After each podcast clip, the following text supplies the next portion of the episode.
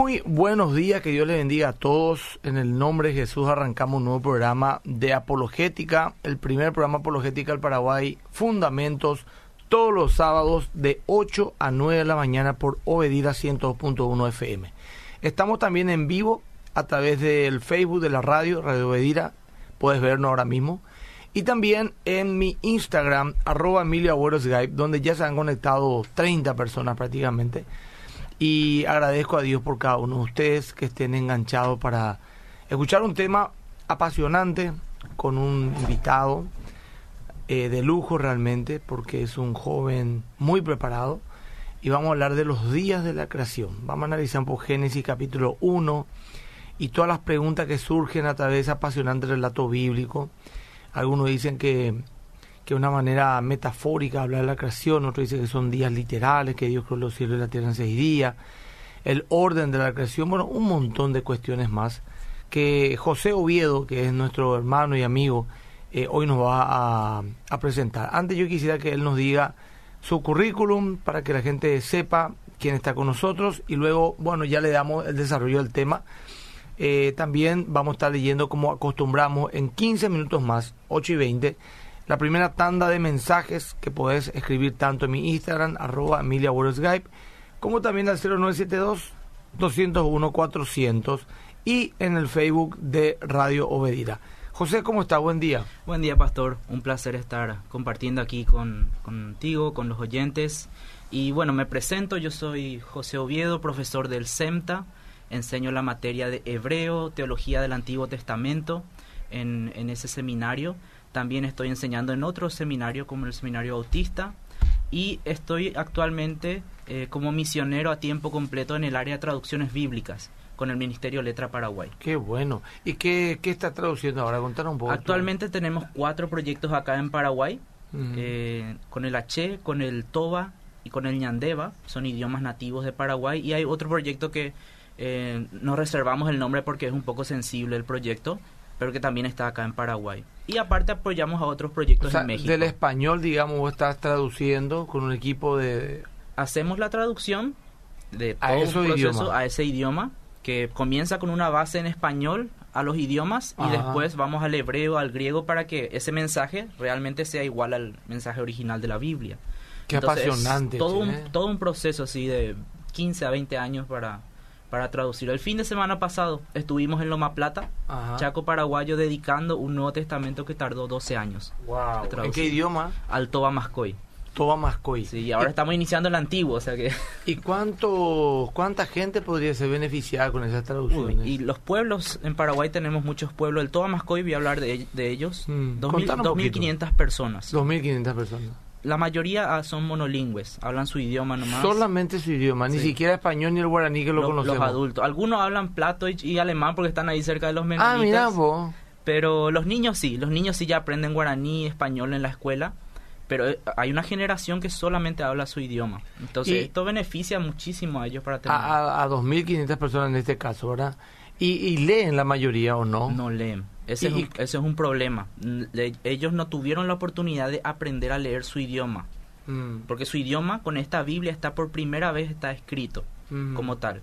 Entonces ahora empieza un proceso que se llama alfabetización, claro. donde nosotros utilizamos la misma Biblia para poder enseñarles a ellos a leer y escribir su idioma. Mm. No enseñarles a hablar su idioma, sino a reconocer de que esta letra se asocia con este sonido y así sucesivamente.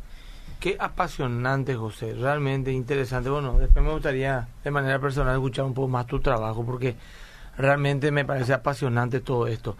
Bueno, entremos en el tema, José. Eh, vamos a hablar hoy, eh, tal cual preparó la placa el querido Jorge Espínola, eh, los días de la creación. ¿De qué se trata? ¿Qué, ¿Qué vamos a hablar hoy? Así mismo, Pastor, los días de la creación. Surgen muchas preguntas cuando nosotros tocamos este tema. por ejemplo, la gente se pregunta si son días de 24 horas. Ya seguramente muchos escucharon de que se dice que son días de mil años, porque mm. hay un salmo donde dice que para Dios un, día, es como mil años, el famoso salmo de Moisés. Después hay otros temas que hay que resolver, como que hay una primera creación, después esa creación parece que se desordena y después vuelve a ordenar Dios. Esto parece dar a entender el relato de, de Génesis 1 y muchos alegan de que justamente en ese lapso, Mm. en, en esa transición entre ambas creaciones, Satanás cayó a la tierra, por eso se desordenó Y, todo. y ahí también sitúan algunos las eras geológicas, los dinosaurios. Exactamente, cada punto seguido es como mm, muchos años de... El Leo no en el principio creó Dios los cielos y la tierra. Ahí está la primera creación, ¿verdad? Dios luego dice, y la tierra está desordenada y vacía. Y como aparentemente Dios no hace nada desordenado y vacío, algo tuvo que haber ocurrido entre esos dos versículos. Eso es lo que dicen, ¿verdad? Exactamente. Me pongo nomás en el lugar de gente que a lo mejor no, no, no conoce mucho la Biblia. No, totalmente, totalmente. Hay, hay, parece que hay dos relatos, porque ahí habla del principio, que Dios crea el cielo y la tierra, pero recién en el versículo 4, versículo 5 empieza a decir que Él llama a algo cielo, que Él Mm. llama a algo tierra. Entonces hay varias interpretaciones respecto a eso, y después se suma el hecho de que tenemos en Génesis 2, parece otro relato. ¿sí? Tenemos que Dios nuevamente está creando al hombre, Mm. y cambia un poquito el orden de algunas cosas, entonces todo eso genera controversias, al punto que los eruditos modernos dicen que obviamente Génesis 1 escribió un autor Mm. y Génesis 2 escribió otro autor, porque en Génesis 1 se usa Elohim y en el otro se usa Yahvé y así. Empiezan a haber diferentes teorías sobre ya quién escribió el Pentateuco, que en la erudición moderna, los teólogos, yo estoy hablando de teólogos, pastor, ellos no consideran que Moisés escribió el Pentateuco. Moisés habrá escrito una partecita, la parte del Éxodo que, que él vivió, pero eh, claramente estas partes él no escribió. Desde la Pero teólogos, moderna. teólogos liberales o? Teólogos críticos, teólogos liberales, no los famosos teólogos conservadores. si Mm. pongamos Porque la teología etiquetas. conservadora eh, reconoce a Moisés, ¿verdad? Así mismo. Y los teólogos liberales, hasta donde sé, vos me corregí, José, dicen muchas cosas bastante estrafalarias, ¿verdad? Así mismo, son cosas polémicas que sobre todo a nosotros, y yo me pongo en el lugar de la gente de iglesia, eh, me genera mucha, no sé, me intriga, me hace dudar de mi fe a veces, Mm. que eh, leer este tipo de cosas de teólogos, que se hacen llamar teólogos, y acá tenemos que distinguir que los teólogos liberales no son gente mala, no son gente mala, son gente que trata con buena intención de buscar. Hay gente sí que tiene mala intención y proponen teorías que totalmente desacreditan la Biblia y tienen ese objetivo. Pero hay otros que dicen, no, hay que analizar a la Biblia como un documento más y acá yo no creo que Moisés escribió, dice. Ya. Y, pero no, no necesariamente son gente mala. Entonces distingamos eso. Vamos a ir a nuestro relato, ¿sí? A ver. Quiero, primeramente, para que los oyentes se pongan un poco en, en lugar de, de- del texto, diferenciar un poquito los días y la creación. Tenemos seis días donde Dios creó cosas. Y acá abro un paréntesis. ¿Seis días o siete días? Porque algunos dicen que Dios también crea el descanso.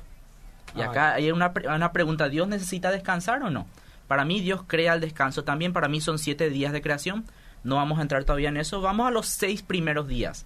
En los seis primeros días tenemos ocho obras, ¿sí? Detalladas. En el primer día tenemos la luz y las tinieblas, tenemos en el segundo día el cielo y el agua, tenemos en el tercer día la tierra seca y los mares, y cuando digo cielo y agua estoy hablando de la separación, ¿sí? De la separación del- de las aguas. Tenemos en el cuarto día la vegetación sobre la tierra y en el quinto día los cuerpos celestes. Acá viene una pregunta que quiere desacreditar la Biblia. ¿Cómo Dios va a crear las plantas primero y después va a crear al sol? No, Mm. no se va a poder producir la fotosíntesis. Mm. Después tenemos animales acuáticos en el sexto día y las aves en el set no, en el sexto día tenemos animales terrestres y después en el sexto día también hombres. Ahí se enumeran ocho creaciones que tenemos en la lista de Génesis. Y acá hay una diferenciación muy importante que hacer. Y quiero que todos los, oyentes nos acompañen. En Israel, cuando yo estuve estudiando, eh, aprendí mucho sobre el hebreo. Y una de las cosas que yo, antes de irme a estudiar allá, tenía en mi conocimiento era que, y seguramente Pastor vos conoces esto, la palabra para creación, para crear en el hebreo es vará. Y normalmente yo, yo aprendí eso de que eso es, significa crear algo de la nada. Y que por eso solamente a Dios se le aplica eso. Y de hecho, estuve buscando cuántas veces apare- aparece la palabra vara y siempre que aparece la palabra vara, Dios es el sujeto. Nunca se usa vara para cuando el hombre crea algo. Mm. Ahí se usa otra palabra que es asa, que significa hacer. Entonces yo ahí tenía mi creencia de que la creación de la nada, mi, mi teología de la creación de la nada, creación ex nihilo, viene de Génesis 1. Pero me voy allá a Israel y la palabra crear no tiene una connotación de la nada, según lo que aprendí allá del, uso del hebreo. Eh, entonces eso me llamó la atención. Segundo lugar, la palabra vara se usa tres veces en este relato, en tres lugares específicos. Y el primer lugar es el cielo y la tierra, Génesis 1.1. En tercer lugar es el hombre. Entonces uno puede decir, ah, claro, usa vara para el cielo y la tierra y después usa vara para el hombre, que son, si ponemos en escala de creación, podemos decir, las creaciones más importantes. Mm. Pero hay un tercer lugar donde usa esta palabra vara y es muy interesante porque son los animales acuáticos. Cuando dice Dios creó a los animales acuáticos, usa esta palabra vara. En el resto usa palabras como asa, hacer, eh, usa palabras como cara, que es llamar, eh, separar, dividir, ordenar, eh, proveer, esas palabras que ya no tienen que ver con crear algo de la nada. Entonces, quiero hablar un poquito de algunas perspectivas que se tiene de este texto. Vamos a hablar específicamente de No sé si me estoy adelantando, pero cuando dice en el principio creó Dios los cielos y la tierra, ¿qué palabra hebrea se usa? Ahí, se usa vara. Que es de la nada. Que, que en teoría es de la nada. Ah. Yo me fui a Israel. Ah, pero no es así según lo que vos viste en Israel. No. ¿Qué, significaría en Israel? Crear. Crear, nada más que crear. Hoy, en día se usa en el hebreo moderno como crear. Yo, puedo crear algo, sí. Solamente que en la Biblia no tenemos esta palabra asociada al hombre. Mm. Siempre ah, es Dios el sujeto. Ah, bueno. Eso es, lo interesante. que Eso es lo que implica que, ah, bueno, creo de la nada. Pero o creó de una manera que solamente Dios puede crear. Sí, exactamente. Pero ahí tenemos que reconocer de que nuestra teoría, nuestra teología de la creación de la nada mm. se complica porque no tenemos mucho fundamento como para decir este es todo el significado de la palabra ah, por el simple uso en el Antiguo Testamento, pero tenemos otras bases que voy a mencionar más adelante. Entonces, antes de pasar a la primera tanda de mensajes, quería mencionar solamente las tres perspectivas y ahí capaz escuchamos un poco Fluir, los, yo voy a nuevamente, si 0972 201 400 está muy interesante, en cinco minutos a lo mejor leemos ya, tanto en Facebook como Instagram, arroba Guide, como también en el 0972-101-400. Bueno, fluí nomás, mi querido José, y después vemos. Algunas perspectivas desde las cuales se ve Génesis 1. Primeramente, una perspectiva antropocéntrica. Una solución que los exégetas quieren sacar por este tema de debate es que el relato de la creación es simplemente lo que el hombre vio, o algo que se describe según la vista del hombre, una vista antropocéntrica. Mm. El hombre observa que las aguas se juntan debajo del cielo y después ve cómo cae del cielo. Esto era una creencia muy general en el Oriente Medio antiguo. Y entonces uno dice, ah, bueno, entonces Moisés describe desde la perspectiva del hombre. Y de hecho concuerda bastante bien con los otros relatos de otros pueblos acerca de la creación en ese lugar, en ese lugar, en Medio Oriente. Porque te digo, pastor, que yo trabajé con muchos pueblos indígenas ya hasta ahora y cada uno tiene un relato diferente de la creación. Pero en el Medio Oriente se creía eso. Incluso hasta la mitad del, segundo milenio eh, después de Cristo, se creía que el cielo era como una cúpula que está atajando el agua. Entonces, eso celeste que nosotros vemos allá es como agua acumulada y que de, repente se filtra y cae la lluvia. Mm. Esa era la creencia de aquel tiempo. Bueno, hoy tenemos muchos terraplanistas que siguen en esa, en esa actitud de creer eso, de que la Tierra es una, es una cúpula y el cielo está atajando el agua. Entonces, una forma de zafarnos del problema de, de la creación podría ser, ah, bueno, Moisés escribió desde el punto de vista del hombre. Mm pero eso entonces quitaría todo lo que es la parte histórica al texto. Mm. Le quitaría credibilidad al resto del relato de Génesis. ¿Cómo yo voy a creer entonces lo que escribió Moisés en el resto del relato? Porque tenemos que reconocer a Génesis como un documento.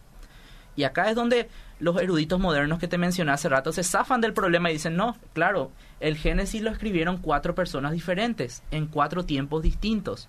Uno escribió en el tiempo de Moisés, uno escribió antes inclusive, y otros escribieron ya en el tiempo del exilio.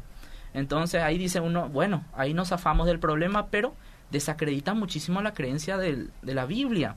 Porque Génesis 1, 1 al 3 es base fundamental de, nuestra, nuestro cristianismo. De hecho, nos diferencia, pastor, nos diferencia de otras creencias, nos diferencia, nos diferencia del materialismo que dice que el universo se crea a sí mismo, nos diferencia de otras corrientes que dicen que eh, se creó de la nada o incluso del deísmo, que dice que hay un ser superior, pero que no tuvo nada que ver después, creó todo y después se alejó.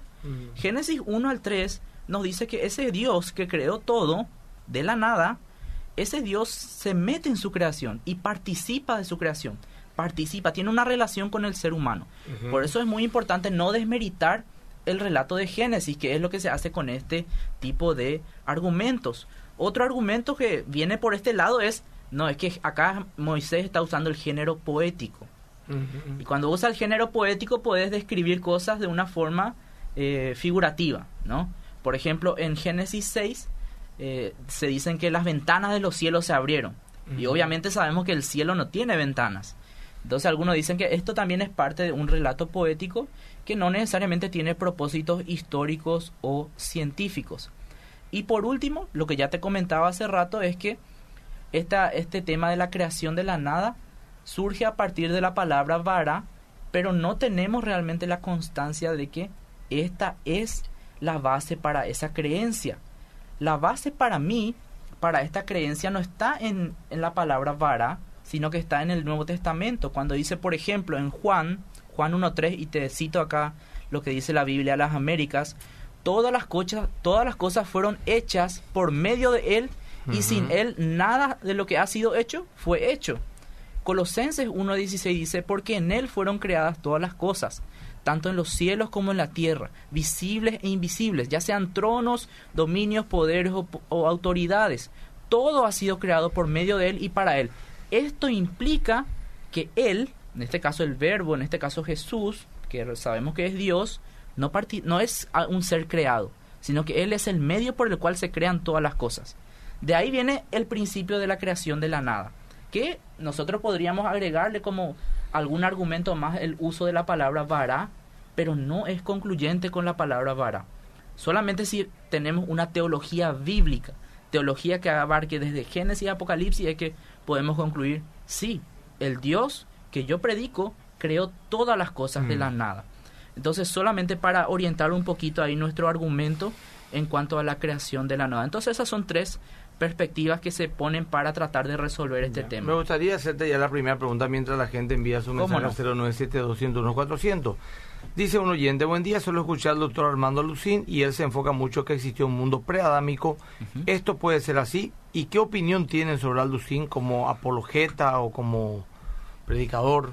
Eh, la pregunta para vos, yo después voy a opinar un poco sobre qué, opinión tengo de él. Bueno, sí, eh, de hecho muchos, Alducin no es el único que propone esto, él se basa en los, claro, te, mencionaba, los otros autores que proponen que hay un quiebre ahí en ese tohu babohu, que es la palabra hebrea para desorden vacío, mm. donde dice que eh, la tierra si estaba desordenada tuvo que tener un orden. Entonces el, primer versículo es una primera creación y después hay otro. Y esto explicaría, en teoría, los cuatro millones de años que tiene la Tierra para la mm. ciencia. Eh, Alducin es un muy buen predicador, un muy buen pastor. No lo reconozco como apologeta, no es un referente mío de apologética, pero escucho sus prédicas y me mm. parece un predicador muy sano. Yo por lo menos eh, lo considero Alducin sano a la hora de predicar de Cristo. Sí. Pero cuando se empieza a meter en teoría conspiraticia, en escatología, me parece una barbaridad, hasta mm. cosas irresponsables yo creo que dice. Pero como predicador de la cruz creo que es un hombre eh, bíblico, pero como apologeta o eh, escatólogo, mm, para, a mí no me, no, no, me gusta completamente. Bendiciones. Según la hipótesis documentaria que sostiene que el Pentateuco no fue escrito por Moisés, sino que originalmente se conformaba por cuatro narraciones distintas. Esta hipótesis académica es totalmente incompatible con la inspiración de la Biblia, o no necesariamente, pregunta. No necesariamente, porque aunque ese texto se haya escrito por diferentes autores en diferentes épocas pudo haber sido inspirado por Dios. ¿Vos crees que fueron escritos por diferentes autores? No, yo no creo. Yo creo en la, en la unidad del texto, del Pentateuco como tal, y creo que Moisés fue el autor en el 1200 o 1300 antes de Cristo. Los que proponen esta teoría dicen que el texto se escribieron en cuatro épocas diferentes. Tenemos en la época de, de, donde se usaba la palabra Yahvé, donde se usaba la palabra Elohim, porque vemos que en algunos relatos se usa Yahvé y en algunos Elohim. Y Yahvé recién revela su nombre en Éxodo 3.14, cuando se presenta a Moisés. Después los otros textos son una época de deuteron, deuteronomista, que es la época de Josías, rey Josías, y después tenemos la fuente P, que es la fuente sacerdotal. No, no necesariamente porque te digo que no sabemos quiénes son todos los autores de la Biblia. No sabemos quién escribió Job, Claro, por ejemplo. Entiendo, sí. Eso, Entonces, en ese sentido, no. Pero sí desacreditaría mucho de la Biblia porque ahí sí yo podría agarrarme y decir que la Biblia copió de otros claro, relatos. Claro, claro. La Biblia copió que es lo de- que muchos argumentan, los escépticos.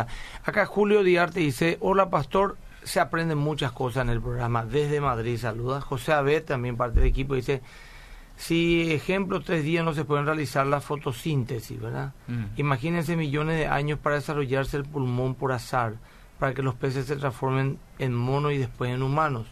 Bueno, ahí tiró, no sé si nomás estoy... Acá pregunta un oyente, acabo de engancharme, ¿qué tema? De la creación estamos hablando, de Génesis capítulo 1 específicamente, los días de la creación. Llegaron más mensajes, dice acá, hola pastor, ah, saluda nomás, envíen un comentario, alguna pregunta para el profesor José, que está acá con nosotros, muchísimos mensajes en mi Instagram, arroba mi labor Skype. A ver un poquito, tenemos algo también acá por Facebook. Facebook, ¿verdad? Que gente dice acá, buen día, dice Carmen. Ahora estamos en el mismo horario, qué buen trabajo. eh, que Dios siga bendiciendo, gracias.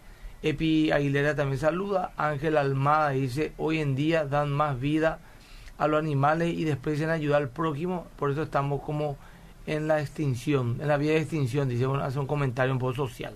Bueno, eh, ya está, vamos entonces a continuar la primera tanda, leí. Eh, acá hay muchos mensajes, dice, yo creo que Génesis 1 al 3, dice Belén, es la forma en que la en, en la que verbalmente los padres transmitían la historia de los hijos en una forma en que un niño puede entender, luego recopilado por un autor, dice, ¿verdad? Esa es la una el último que leo acá en mi 0972-201-400. Buen día, ¿acaso el libro de Job no fue escrito por Moisés? Pregunta. Algunos dicen que fue Moisés, pero puede ser cualquiera que haya vivido en la época de los patriarcas. No tenemos realmente la certeza Ya. de eso. Bueno, puedes continuar, José, con tu relato. Muy bien. Después seguimos leyendo. En 20, 15 minutos le damos de vuelta. Volviendo a este tema de la edad de la Tierra. La edad de la Tierra, eh, según la Biblia, yo voy a hablar según la Biblia. Yo soy biblista, no Mm. soy científico, ¿verdad? Entonces, voy a hablar según la Biblia y acá se genera un problema para los apologéticas, para la apologética. Nosotros como apologeta decimos que no queremos decir simplemente, ah, no, vos tenés que creer, hermano. Mm. Esa es la respuesta que no queremos dar con nosotros como apologetas. Y yo no voy a querer dar esa respuesta acá, pero estamos muy cerca de dar esa respuesta. ¿Por qué? Porque nosotros queremos buscar la razón de todo. Mm. Si hablamos de la resurrección de Cristo, encontramos razones, muchas razones que podemos creer en la resurrección de Cristo. Pero en el resto de la Biblia hay veces que nos cuesta encontrar realmente una razón lógica. Mm. Por ejemplo, esta pregunta que hacían del por qué las plantas antes que el sol. Es una re- pregunta que viene con un pensamiento lógico hilado. Uno dice, no haría caso, ya pregunto nomás, pues no es mi tema esto. No dijo que ya sea la luz y ese no era el sol ya. Ahí está, ahí está un problema de eh, interpretación narrativa, porque dice la luz, pero no dice que realmente es el sol. Recién en el día quinto él asigna el nombre sol a algo. Ah. Y ahí es donde vienen dos, dos interpretaciones diferentes, pastor, y que trata de solucionar un poquito este tema. Si vos decís que el, Dios creó el sol recién al quinto día, no, no, no sé cómo explicaríamos la luz que ya creó el primer día. claro. Entonces, ¿A qué se referirá? ¿A qué se referirá? Uno dice, ah, es que creó la sustancia, ¿verdad? Yo por lo menos estaba en esa posición un poco antes de esto, eh, que Dios creó la sustancia de la luz ahí como tal, pero no era todavía la estrella del sol, porque el sol es una estrella, ¿ok?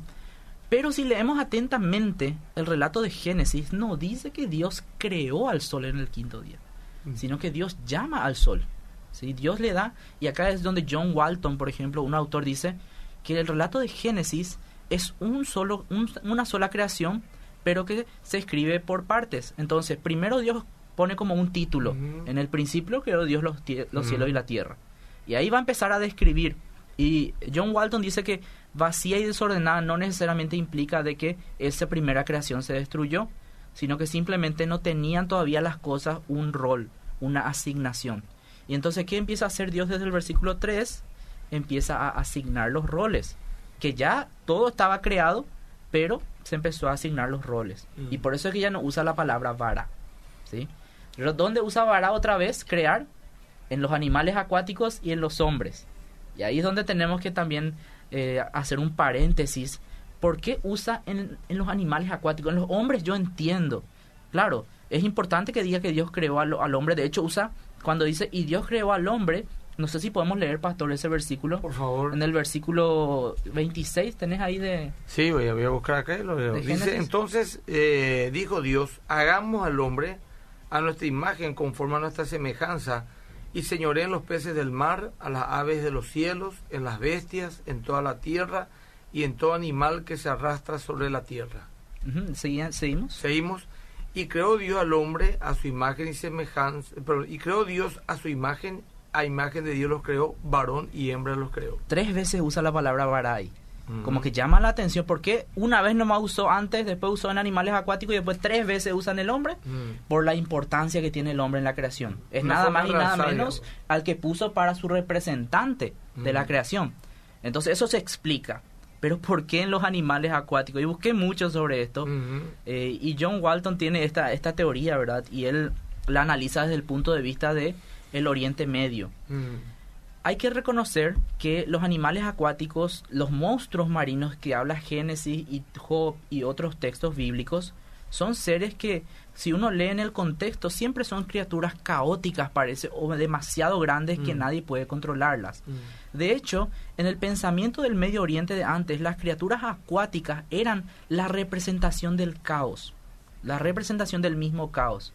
Cuando Dios dice que Él vará también a los animales acuáticos, básicamente está diciendo que aún esas criaturas indomables que representan al caos, esas criaturas fueron creadas por Dios y tienen una función en la creación. Nosotros no, no vemos esa función, pero Dios las puso ahí.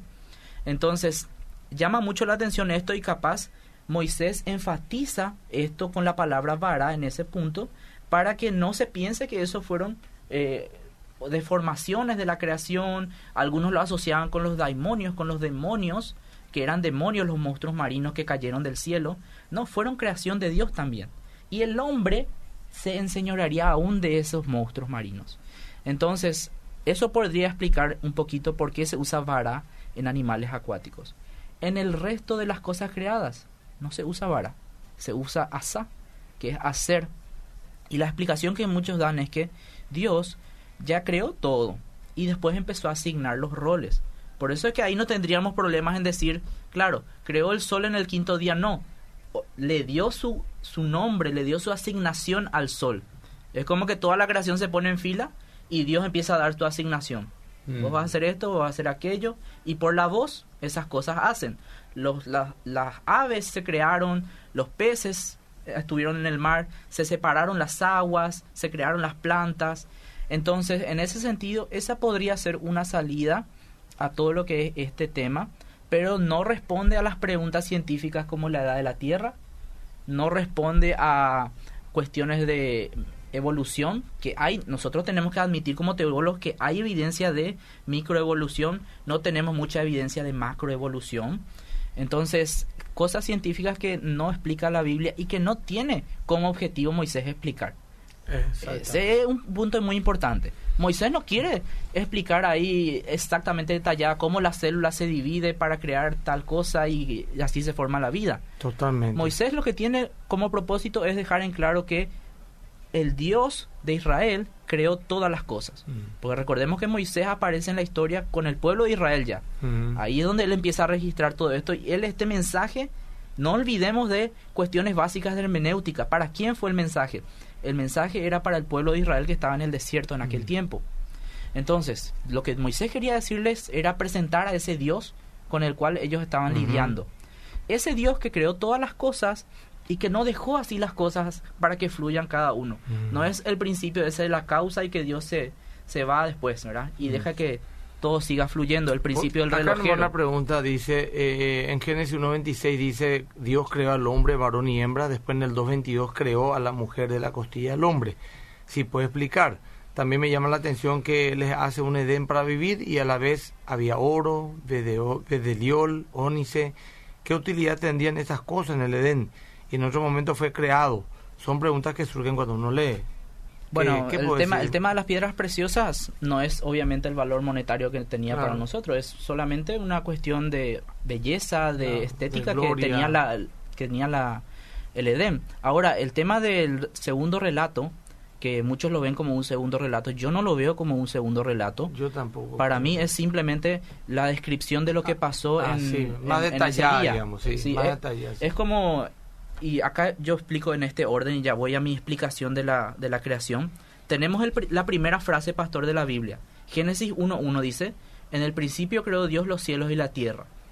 A partir del versículo 2, él empieza a describir cómo lo hizo. Después tenemos el final de la creación. Creó Dios al hombre y después en el capítulo 2 hace una recapitulación de ese día, ¿sí? De cómo creó las cosas en ese día.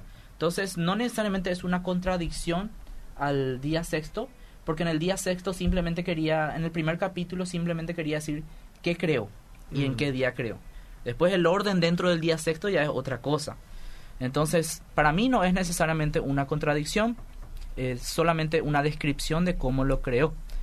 Y para tocar otro punto nomás, si no hay otra pregunta de la audiencia, eh, bueno, a ver, eh, a ver, vamos a leer un poquito más. Hay de pasar a, ese día de 24 No es necesario que respondas todo lo que te pregunten. Vos puedes en todo caso escoger nomás qué querés responder porque hay muchas preguntas. Pastor, ¿podría dejar grabado en vivo, porfa?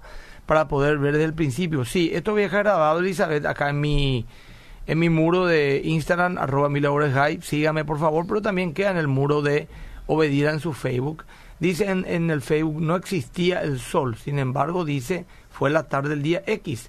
como la tarde sin sol? Porque el día ya fue creado en el versículo 3 y el sol en el versículo 16, lumbrera. Pedile al Espíritu Santo que te revele. Él, el Maestro Perfecto, dice otra persona. Mm. Es cierto, dependemos de él en todo. Abrazo de la Argentina, saludan de otras partes del mundo. Bueno, eh, no sé si quería hablar esto o continúa con tu relato, no hay ningún problema, José. Sí, vamos a continuar un poquito porque si no nos llegamos a, a todo lo que queremos explicar porque todavía no hablamos del día. y acá en el, día es una cuestión importante porque ahí es donde establecemos si realmente es un periodo de una 24 horas nomás o si ya estamos hablando de grandes periodos de tiempo. Ya vimos que para mí, desde mi punto de vista, es todo el relato es uno solo. Génesis 1 y 2 es un solo relato, no hay varias creaciones por lo menos desde el punto de vista narrativo, bíblico, hermenéutico. Científicamente no estoy hablando. Ahora, la interpretación de los días. ¿sí? La palabra que aparece ahí en hebreo es Yom. Y Yom es así como en español, día. ¿sí? Es un día de 24 horas que se considera en Israel en el pensamiento hebreo que el día empieza en la tarde, más o menos entre las 7 y las 8 de la noche cuando anochece, y eso va hasta al otro día. Nosotros tenemos otra forma de eh, analizar cada día. Para nosotros el día empieza a la medianoche. ¿no? Eso por un lado. Por eso es que tanto énfasis entre esa era la tarde y la mañana mm. de un día, porque eh, ellos toman el día desde el inicio de la tarde. Solamente querían enfatizar con esto que ese era un día completo. Si nosotros tomamos como un texto poético este texto de, de, Génesis, entonces tranquilamente podríamos decir, claro, John era un, una figura literaria que significa mucho tiempo. Como en Génesis, en Salmo 94 dice que un día para Dios es como mil años. Aunque el Salmo 90 tiene otro propósito, no tiene el propósito de especificar que cómo son el tiempo para Dios, porque eso es imposible. El Salmo 90 solamente se puede, solamente tiene el objetivo de mostrar de que la vida del hombre es insignificante delante de la magnitud de Dios. Entonces no podemos aplicar directamente el mismo uso. Ahora, mañana y tarde, ¿cómo explican eso? Dice, los que, los que dicen que es una interpretación de 24 horas, dicen, claro, tiene que ser 24 horas porque hay una mañana y una tarde, eh, una tarde y una noche. Pero en Daniel 8:14 se usa esa misma frase, tarde y mañana, para referirse a un periodo de tiempo. de, él hablaba de 2.400 periodos de tiempo que vendrían antes de la profecía que estaba hablando Daniel 8. Entonces se puede usar como un recurso literario para referirse a épocas de mucho tiempo. Pero en el texto que tenemos en Génesis no tenemos todo, todas las características de un texto poético hebreo. Y esta es una de mis especialidades. Yo me estuve enfatizando mis estudios en lo que es la poesía hebrea. Enseño salmos, eclesiastés, proverbios desde el hebreo. y no veo realmente todas las características de un texto poético en Génesis. Génesis es un texto narrativo, Mm. tiene facciones, tiene usos de figuras literarias que nosotros usamos todo el tiempo. ¿sí? Las figuras literarias no están restringidas a los textos poéticos. Yo puedo estar conversando acá casual contigo y te digo, pastor, está lloviendo a cántaros afuera. Mm. Usé una figura literaria, pero no estoy hablando de forma poética. Entonces lo mismo pasa en Génesis. Puede ser que usen figuras literarias, pero eh, no necesariamente eso eh, quita que es un texto narrativo. Hay una intención en Génesis. Y yo analizo Génesis como un documento, no como los eruditos modernos que dicen que son cuatro documentos distintos. Génesis yo lo analizo desde un perspe- de la perspectiva que Moisés escribió todo. Y la intención de Moisés, ¿cuál fue? Histórica. Él quería establecer los indicios históricos de la tierra. Histórico no necesariamente quiere decir científico. Histórico te dice que pasó esto, no te dice exactamente los detalles de cómo se dio todo eso. Ok, ese- esa es una diferenciación que queremos hacer. Y acá es donde los apologetas tenemos que reconocer eso. Tenemos que, si realmente queremos ser buenos apologetas, honestos, eh, y que dicen hablar con razón, la razón en Génesis 1 es que el propósito no es científico, el propósito es netamente teológico. ¿sí? El propósito teológico de que Dios, hubo un Dios que creó todo, hubo un Dios que lo hizo de esta forma, eh, y la forma en la que se describe puede ser eh, que sea así, literalmente así, no sería ningún problema para el Dios que predicamos, porque Él es todopoderoso, pero también puede ser simplemente una descripción que fue hecha para este tiempo, para el tiempo donde vivían los israelitas, donde tenían que diferenciarse de los relatos de mitológicos de otros pueblos. Y esto sería una evidencia de las aguas que se separan del- de arriba y de abajo, esa era una creencia de aquel tiempo, y también el tema de las criaturas acuáticas, que usa la palabra vara Dios en esa, en esa creación.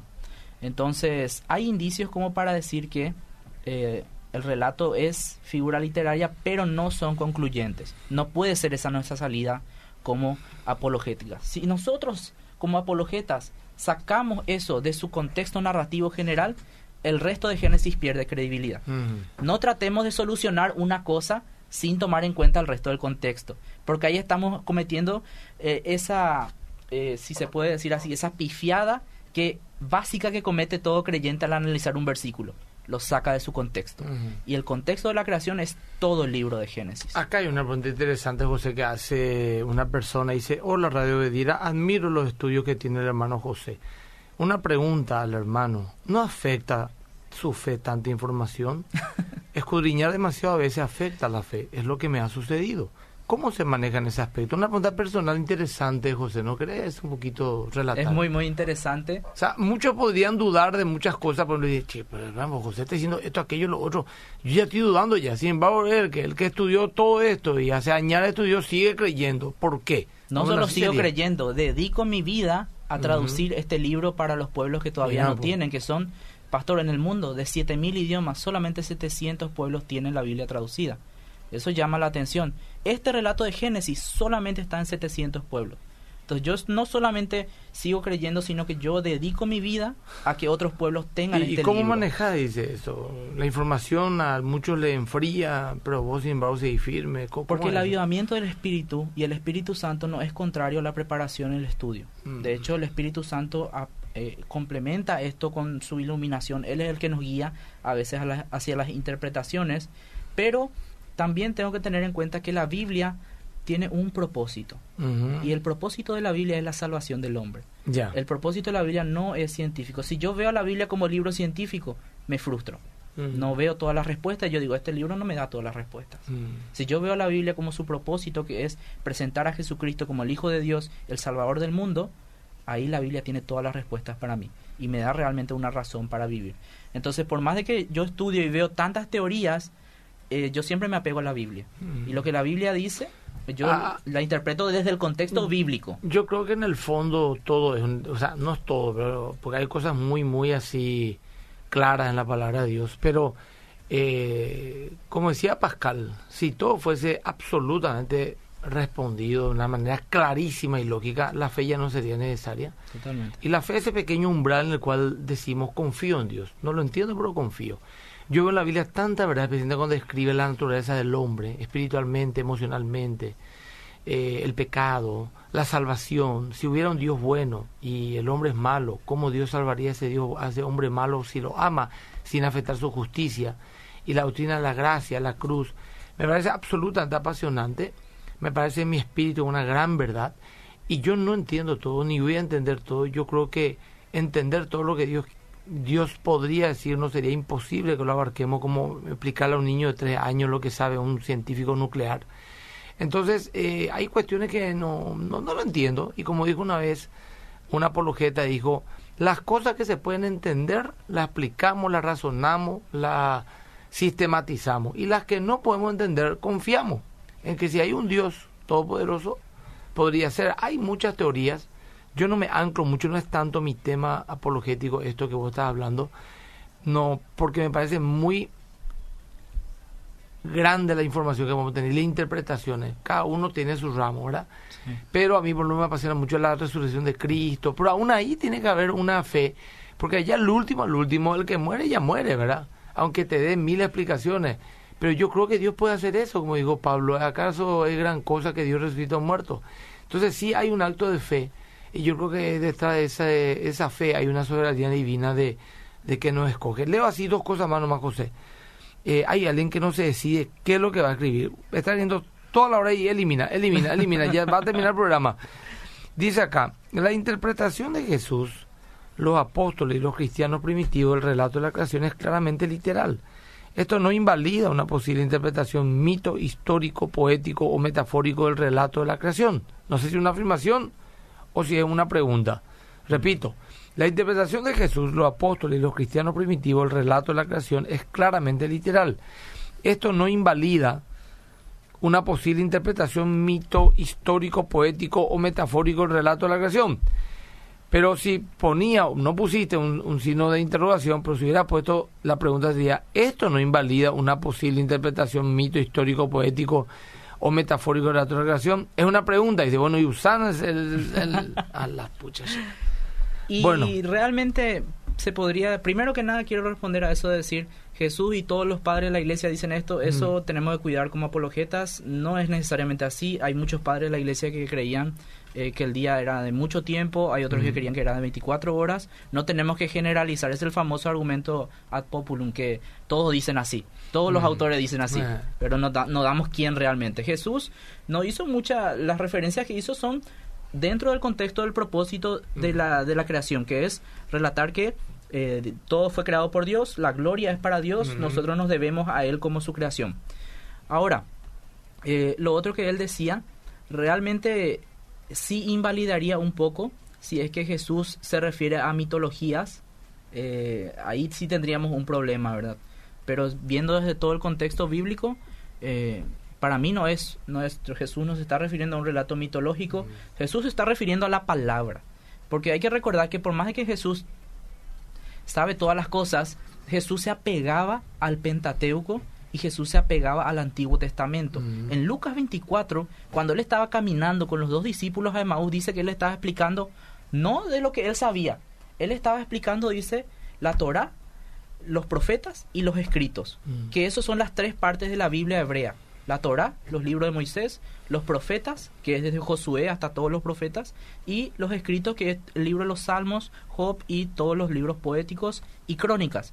Entonces, una cosa más, José. Sí. Acá una señorita escribe Samesoma 87, dice, hace un tiempo estoy leyendo la Biblia y hay cosas que me parecen como de un cuento. Mm. Sin querer, es como que en el fondo no sé si será verdad todo lo que pasó. Yo lo que le quiero decir más a la señorita, que gracias por escribir, eh, yo te pido que perseveres nomás vos. Mm. aunque sea por cultura. Seguí leyendo la Biblia. Seguí estudiando la Biblia. Estudia también la teología bíblica, no solamente eh, desde un punto de vista apologético, racional. Fíjate, por ejemplo, como gente muy preparada, demasiado preparada, suelo decir yo un poco de manera irónica, o sea, burlona para mí, ¿verdad? Yo soy un mono vestido comparado con él. De, o sea, tengo la capacidad de un mono comparado con muchos hombres de tanto que saben Viste como uno sabe por algunos jueguitos y algunas cosas trae, me lleva. Ese más o menos es mi conocimiento en comparación a estos hombres. Y ellos siguen creyendo. Yo no voy a abandonar antes de lo que ellos abandonaron, ¿verdad? Si es por eso. Así que lee nomás a Mesosa 87 de la Biblia, seguí estudiando, te invitamos a seguir escuchando todos los sábados a las 8 de la mañana este programa. Si no sos de una iglesia, congregate en una, busca una iglesia bíblica, si no tenés iglesia te esperamos más que vencedores, o andate al CENTA a estudiar teología, eh, bueno, eh, eh, o contactar acá con el querido José Oviedo que nos va a sus redes sociales. ¿Dónde te encontramos a José? Bueno, en el Facebook estoy como José Oviedo. José Oviedo. Sí, en el Instagram también como José Oviedo. José Oviedo. ahí le pueden escribir y aprendan, ¿verdad? Aprendan, aprendan, aprendan que, que la vida le va a ser corta para aprender todo lo que tienen que aprender. Bueno, eso es más talento, talento querida Samesosa 87. Ya algunos te están respondiendo y dice, podré escudriñar estudiar la Biblia, le, alienta que lo siga haciendo, pero aparentemente es una persona que está empezando a estudiar la palabra. Sí mismo. Bueno, tenemos eh, siete, ocho minutos. Si queda corte y querés volver, me encantaría que volvieras. Apasionante lo que estabas contando, ¿no, José? Eso podemos arreglarlo después del programa, pero eh, te doy un tiempo para que redondees lo que quieras redondear en este tiempo, cerrar lo que quieras cerrar. Gracias, Pastor. Primeramente, eh, ir al propósito de todo esto, al meollo, al caracú, como decimos en guaraní. El propósito de la creación es la gloria de Dios. Y quisiera leer un salmo con los oyentes, que para mí es el salmo revelador de todo, que, que nos da un entendimiento sobre este relato de la creación y nos dice qué es lo que Dios quería con la creación. Y lo voy a leer acá en la versión Reina Valera 60. Oh Jehová, Señor nuestro, cuán glorioso es tu nombre en toda la tierra. Versículo 3. Cuando veo tus cielos, obra de tus dedos, la luna y las estrellas que tú formaste, digo, ¿qué es el hombre para que tengas de él memoria? Y el Hijo del Hombre para que lo visites. Lo has hecho poco menor que los ángeles. Entre paréntesis, este es uno de los versículos más difíciles de traducir. Para mí la correcta traducción es, lo has hecho poco menor que los seres celestiales. Algunos traducen, lo has hecho poco menor que Dios. Mm. El propósito es el mismo. Lo hizo pequeño, pero aún así lo coronaste de gloria y de honra. Le hiciste señorear sobre la obra de tus dedos, todo lo pusiste debajo de tus pies. Y empieza a citar a todos los animales y concluye nuevamente así. Oh Jehová, Señor nuestro, cuán grande es tu nombre en toda la tierra. Este salmo es un inclusio. Comienza y termina de la misma forma y pone de una forma bellísima realmente cuál era el propósito de la creación. Que era ¿Qué salmo estamos hablando? Salmo 8. Salmo 8.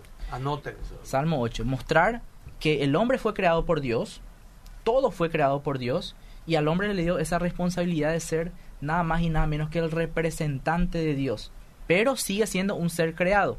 Vimos que lo enfatizó tres veces en ese versículo de, Génesis 1.27. Y fue creado el hombre, creado imagen y semejanza de Dios, a imagen y semejanza de Dios lo creó. Tres veces lo dice para enfatizar esto. Nosotros como representantes de Dios aquí en la tierra tenemos una responsabilidad muy grande delante de la creación y desde el punto de vista apologético, pastor. Hay muchas, muchas preguntas que la Biblia deja. Si yo, como comentaba recién esta señorita, agarro la Biblia hoy sin ser cristiano y comienzo a leer, me va a ser muy difícil realmente agarrar el hilo, ¿sí? Para poder entender la Biblia. Entonces, una pequeña ayuda para todos aquellos que están iniciando esa lectura bíblica es, primero, no tomar la Biblia como un libro científico, tomar la Biblia desde el punto de vista de su propósito. Y el propósito de la Biblia es presentar a Jesucristo como el Hijo de Dios, la persona que fue enviada para ser el Salvador de la humanidad. Y si seguimos ese hilo, tengan en cuenta eso nomás, Jesucristo. Si seguimos ese hilo desde Génesis hasta Apocalipsis, vamos a encontrar el camino y vamos a entender realmente el propósito de todas las cosas. Bueno, pues tenemos tener un tiempito más, podemos leer algunos mensajes. Dice, ¿Cómo no, la cosmología de Dios no es tan compatible con la ciencia actual. Eso dijo por, digo porque no hay mucha evidencia de que no que, que no concuerde con la Génesis lo que dice la NASA. ¿Qué opina? Dice, Nuevamente, la Biblia como libro no lo vamos a tomar como científico, sino eh, tampoco estoy diciendo que es mentira lo que dice la Biblia, ojo, pero no no describe toda Básicamente no es un libro de ciencia, ese es el e, punto. Así como no un libro de álgebra, ¿verdad? Totalmente. Eh, Isaías 40, 28, dice, voy a buscar acá. Eh, no sé qué dice, pero voy a mirar. 40, 28, acá encontré. Dice, no has sabido, no has oído que el Dios eterno es Jehová, el cual creó los confines de la tierra, no desfallece ni se fatiga con cansancio y su entendimiento no hay quien lo alcance. Amén. Qué glorioso versículo. Y entiendo que menciona ese versículo seguramente para indicar de que por qué Dios descansa en el séptimo día y capaz este sería un tema para otro otro programa, pastor. Sería muy interesante. ¿por, qué, ¿eh? ¿Por qué Dios descansó en el séptimo día si Él es el todopoderoso, el que no se cansa, el que no se fatiga con este versículo? ¿Hay una contradicción ahí? Es lo que vos estás preguntándole a la... Es una pregunta general que yo hago y que yo tengo la respuesta, pero capaz en otro programa lo dejamos para responder. Bueno, acá te agradece la persona que preguntó cómo mantener tu fe con tanta información. Eh, ¿Cómo se explica a los científicos que venimos de los monos, el hombre de Nardental o los dinosaurios? Dice Víctor. No sé si es muy nuestro tema hoy, pero podemos. Quedó corto el tema. No, sí, es que, hablar de la creación, pastor, Y si vos podés, José, yo te invito a uno y dos programas más, no sé cómo está la agenda pero te invito a unir el programa más. La gente se está uniendo ahora y pregunta qué hacemos en este programa. Queda este en mi Facebook, en mi Instagram, arroba mi y síganme por favor. Queda esto acá. Y también queda en el de Obedira, en Facebook, Radio Obedira, para los que quieran escuchar todo el programa después. José Abed opinó a full, aportó muchas cosas, la gente pregunta, está interesada en saber, bueno. Eh, ¿Algo más que agregar, José, para cerrar? No, solamente eso. La creación deja muchísimas preguntas. Eh, no podemos dar todas las respuestas en un espacio de una hora. Solamente en este espacio lo que quería enfatizar es que tengamos una correcta hermenéutica a la hora de llegar a la Biblia. Mm. La hermenéutica correcta es justamente ver dentro de su contexto, no separar Génesis 1 y 2 de su contexto general, que es primeramente el libro de Génesis y en segundo lugar toda la Biblia. Mm. Eh, vemos ese contexto porque Génesis 1.1 se une a Juan, Juan fue un gran apologeta, el apóstol Juan. Ahora estoy llevando un estudio bíblico con un grupito de personas que seguramente están escuchando en el libro de Juan y es muy interesante las conexiones que hay con Génesis. Qué interesante. Eh, ¿Y cuándo puede editar un taller más abierto sobre eso, por ejemplo? Estamos disponibles, pastor. Cuando usted hay quiera. Que organizar. Hay que organizar. Si se da este año ya lo hacemos. ¿Cuánto, por ejemplo, un taller si organizamos así, por ejemplo, conectando Génesis 1.1 con Juan 1? Exactamente. Eh, ¿cuándo, ¿Cuánto tiempo te tomaría ese taller? ¿Una jornada? ¿Son ah, varios días? Una mañana podría ser. Una mañana, sí, de tres horas, ponerle. Sí, eh, con dos breaks, algo así. Algo así. Vamos a ver si por ahí este mismo año podemos organizar. ¿Qué te parece? Sí, pastor. Y si no, vamos a hacer dos o tres veces el año que viene, si me permitís, José. Todo para que sea eh, bueno para la gente, algo que sea provechoso y que ayude realmente al entendimiento de la Biblia. Porque como les dije, al final nosotros venimos, estudiamos mucho la Biblia, pero nuestra fe en Dios no se mueve y nosotros dependemos 100% del Espíritu Santo. Lo único que queremos dar es herramientas para que la gente pueda analizar mejor la palabra de Dios. Ahora, José, nuevamente, ¿dónde te encuentra la gente? Preguntan acá. En Facebook estoy como José Oviedo y en Instagram como José Oviedo y también estoy en las redes de Letra Paraguay. Ah, ya, bueno. Ahora, ¿en el CEMTA también te encuentran? En el CEMTA estoy como profesor de hebreo, ahí gente que quiera estudiar teología Antiguo Testamento. Hay cupos ya para el año que viene que se vayan inscribiendo. ¿Número de teléfono? El número de teléfono del CEMTA no tengo a mano, pero lo pueden encontrar en las redes sociales. En las redes sociales como CEMTA. C-E-M-T-A y buscar en Instagram, eh, perdón, no en Instagram, en... También están en Instagram. en Google ponerle. Sí. Y ahí te va a aparecer ya el número, cómo llegar y todo lo que presentamos. Así mismo, si Dios quiere el año que viene ya hacemos clases presenciales, vamos a ver. ¿Por qué no? ¿Por qué no? Vos sabés que, querido profesor, eh, esta mañana viniendo nos enteramos que hubo un atentado gravísimo en Pedro Juan Caballero. Así mismo. Donde murió un hombre y tres mujeres y bueno, está la ciudad en zozobra. Eh, sabemos que muchos candidatos murieron, se fueron muertos, eh, y, todo atribuye a la narcopolítica, y es una realidad. Políticos que son financiados económicamente por narcotraficantes para después ser sus, sus empleados o sus esclavos, ¿verdad? En distintos ámbitos, una, algo terrible en el Paraguay. Y mañana tenemos elecciones general de municipalidad, concejalía, etcétera eh, entonces, bueno, que, que Dios nos guíe a los cristianos a votar correctamente. Yo no voy a decir por quién tienen que votar como candidatos a intendentes, por lo menos en Asunción, porque ahí sí ya una cuestión delicada, yo no me puedo meter en cuestiones así políticas, pero sí vi que muchos hermanos en la fe, hermanos y hermanas en la fe, en distintos partidos políticos y movimientos independientes, se han candidatado en las distintas concejalías. Mucha gente, algunos le conozco, otros no, pero quiero creer que todos los que son hermanos de la fe son gente que, que va a buscar el bien que va a buscar eh, que mejore su ciudad y que lógicamente no va a apañar la corrupción. Es lo que se espera y mucho menos ser financiado por narcotraficantes. No estoy diciendo votar por fulano o por mengano, estoy diciendo, mira, poco si por ahí entre en la lista de concejalía de tu ciudad hay un creyente. Aunque ya estamos muy sobre la hora, pero ven poco qué tal, quién es su testimonio y votar por los hermanos en la fe. Gente que tiene vocación de servicio a través de la política. Eh, no, no estoy hablando en política ni induciendo el voto hacia una persona particular, aclaro. Porque son muchísimos. Ni siquiera voy a nombrar porque 10 tengo en mente ahora mismo y muchísimo más habrá. Pero en fin, eh, le envío también un saludo, un saludo a mi querido profesor Sergio Cobra Urunaga, que está cumpliendo año, un gran amigo. No sé si está escuchando la radio o no, pero yo le envío un saludo, un cariñoso saludo al querido profesor. Gracias, José. Si Dios permite, nos vemos la semana que viene y si no, veamos una nueva fecha y algún taller para hablar sobre este tema apasionante. Dios te bendiga. A vos.